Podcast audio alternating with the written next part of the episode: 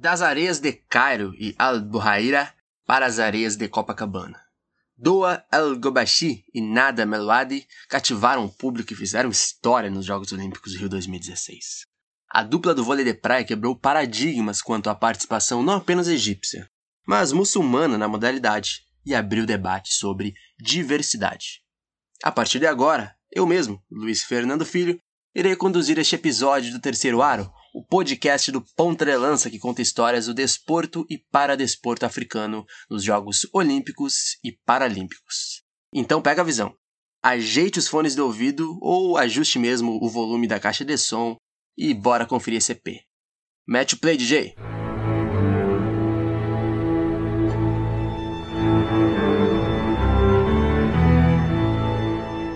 Em algum dia, há mais ou menos 5 mil anos atrás, homens e mulheres tiraram um tempinho de atividades como agricultura e pintura de templos para se divertir. Hoje, conhecido como Ra, o deus do sol deve estar feliz. Afinal, como de costume, está um calor daqueles e não se vê chuva há meses. Mas nada vai parar o evento do dia. Aliás, todos se juntaram à beira do rio Nilo para praticar diferentes esportes que se assemelham ao handebol, a ginástica artística e rítmica, o boxe, o salto em altura, natação, entre muitos outros. Praticamente os Jogos Olímpicos, só que cerca de 1500 anos antes da primeira edição da Era Antiga. A cada partida que termina, o vencedor da vez é ovacionado pela superioridade mostrada, enquanto o perdedor também é ovacionado, só que pelo seu espírito esportivo demonstrado.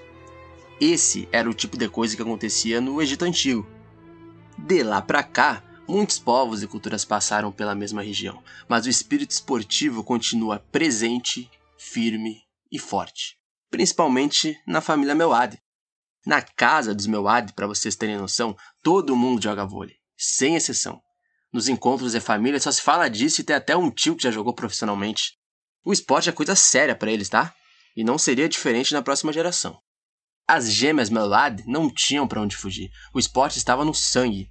Só que para Nada e Noura, parece que seria mais do que o entretenimento dos encontros de família. O que no Egito seria uma missão bem difícil de levar para frente.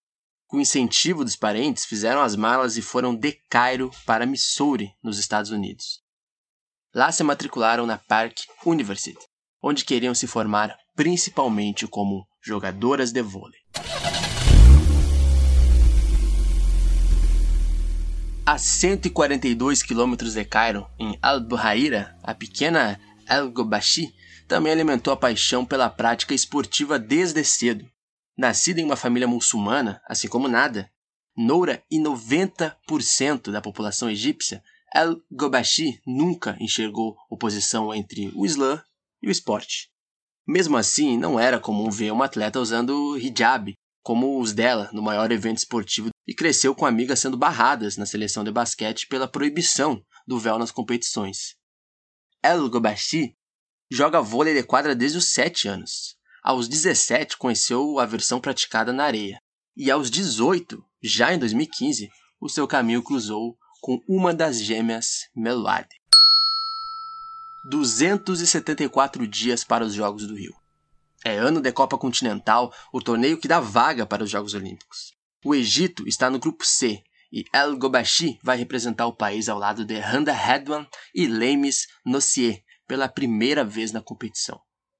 As três estão vestidas com leggings, mangas compridas e os hijabs pretos, aquele lenço que cobre o cabelo das muçulmanas, tá ligado? Mas ninguém se espanta com isso. É que em muitos países africanos, por exemplo, o Islã faz parte do dia a dia das pessoas, inclusive dos atletas e das atletas. Elas não eram as únicas com os hijabs, e agora, para elas e as demais, fazia mais sentido traçar voos altos depois que a Federação Internacional de Vôlei afrouxou algumas regras relacionadas ao uniforme dos jogadores. Então é isso. Elas são só mais uma equipe de vôlei de praia comum tentando uma vaga inédita nas Olimpíadas. Quem nunca? Bem, El Gobashi e Handa foram a dupla titular e adiantaram uma boa parte do caminho, levando as faraós para a fase final, com mais cinco duplas africanas. Tão jovem, El Gobashi não podia acreditar, né? Estava fazendo o que mais amava e a passos largos. Enquanto isso, do outro lado do planeta, uma das gêmeas Meload mantinham metas bem mais nítidas quanto ao vôlei. Nada. Pegou o avião de volta para o Egito, dessa vez sozinha, e tentou uma vaga na seleção do vôlei de quadra, com o objetivo de ir para Rio 2016 também. Mas sem sucesso. Daqui a quatro anos tenta de novo, certo? Não, não. Não, errado. Talvez por impulso da juventude, talvez por paixão pelo esporte, nada, soube dos avanços da equipe de praia e logo se dispôs a chegar junto. Por curiosidade, ela era a única que não usava hijab, e isso porque ela exerce a sua religiosidade de outras formas. Ok, 113 dias para os Jogos do Rio. A equipe toda está no Lago da Abuja, na Nigéria, mas as escolhidas para encarar a fase mais importante das eliminatórias são El Gobashi e Nada. E ó, nem parece que elas estão jogando juntas para valer pela primeira vez. A história já começa a ser escrita no papiro. A jovem dupla vai deixando adversária por adversária até restar apenas as ruandesas. Carimba o passaporte para o Brasil. Quem vencer o melhor de três mas não com tanta pressa.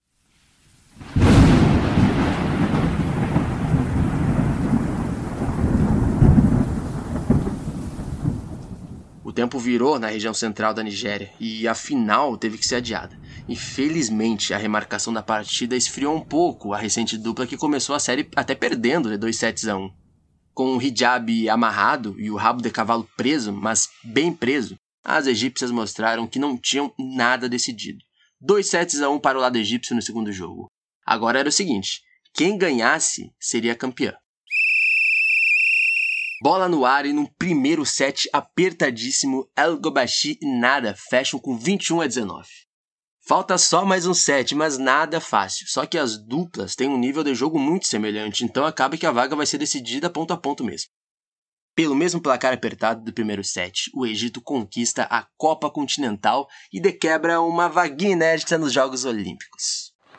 احنا عايزين نظهر نقول لهم فعلا ان افريقيا فيها ناس ممكن تتطور انما مش ناس رايحه تأدي واجب وخلاص او ناس رايحه عشان هي وصلت اولمبياد فلازم تروح رايحين نعمل فعلا اسم لنفسنا على اقل Ufa, agora sim, hein? Dois dias de Jogos do Rio. Já em areias brasileiras, as representantes africanas carregam um grande feito por chegarem até ali. Ela diz que a importância dessa vaga é mostrar para o mundo que a África está se desenvolvendo no esporte. Ao mesmo tempo, ela e Nada sabem que daqui para frente o nível é cada vez mais alto.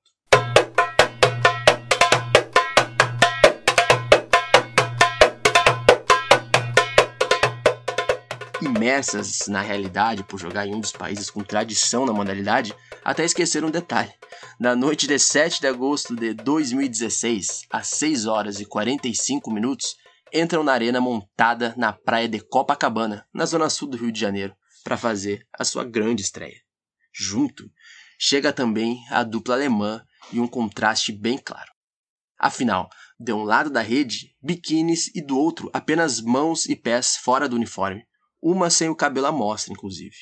De repente, todos os olhos de quem acompanha os Jogos Olímpicos se viram para a diversidade cultural marcada por um pedaço de pano. Ali, elas ainda não sabiam da repercussão que aquilo tomaria e só seguiriam o jogo. Beleza, bola pro alto. Encantada pela dupla, a arquibancada brasileira adotou as jogadoras, incentivando até o último ponto do último set. Bola levantada. Jombini. Salva a egípcia. Manda pro lado de lá El Gobashi. Menegatti foi buscar. Para El Gobashi, o jogo acabou rápido demais. Pouco mais de meia hora e dois sets a zero completos. Mas ela entende que por jogarem a modalidade há pouco tempo em comparação às adversárias e não terem as mesmas estruturas do time alemão, vencer num grande torneio se torna um desafio ainda maior. Na segunda partida, a mesma cena. Diante da Itália, a torcida faz o levantamento para o ataque egípcio. Cada ponto é uma festa. Até o DJ do jogo entrou no clima e fez um passeio pela música brasileira, passando de E Faraó do Olodum até a dança do ventre, meus amigos, do grupo El Chan. Eu, inclusive, diria que a mistura entre Brasil e Egito daria muita razão e muita felicidade ao compadre Washington. Inclusive, um abraço. Mas voltando, voltando ao episódio e voltando àquele dia lá em Rio 2016 às 13h30 da tarde de uma quinta-feira. As duas se despediram do Rio com o terceiro revés por 2 a 0. Dessa vez sem o apoio do público, já que a maioria da torcida era do Canadá, o rival do dia. Mas a fama e o carinho entre o público local já estava garantido. Com o empurrãozinho do hijab, é claro. Não à toa, algo tão comum em nações não apenas de África, o adereço chamou atenção geral num evento que se propõe justamente a reunir diferentes continentes. Estranho, né? Mas, olha, bem sintomático. Ligas e torneios ao redor do mundo proíbem atletas de participar usando o hijab. Depois dali, Al-Gobashi se tornou um dos rostos dessa discussão e defende que, abre aspas para ela, viu? Se você quer ter um esporte verdadeiramente competitivo, tem que abrir a porta para todos, sejam os que usam hijab ou não. Afinal, um bom atleta pode estar em qualquer corpo, cultura ou religião. Para os Jogos Olímpicos de Tóquio 2020, Nada Meluadi não se considera uma jogadora profissional do vôlei de praia. Então voltou para o plano A e se planejou novamente para tentar uma vaguinha na seleção de vôlei de quadra. Mas acabou que a jogadora lesionou um pé e precisou adiar os planos por mais três anos. El Gobashi, por sua vez, atualmente treina com a parceira, Hadwan, para conquistar uma vaga em Paris 2024 seja na quadra ou na areia, que nos próximos ciclos olímpicos possamos ver as duas que marcaram a Rio 2016, escrevendo algumas páginas na história do esporte olímpico.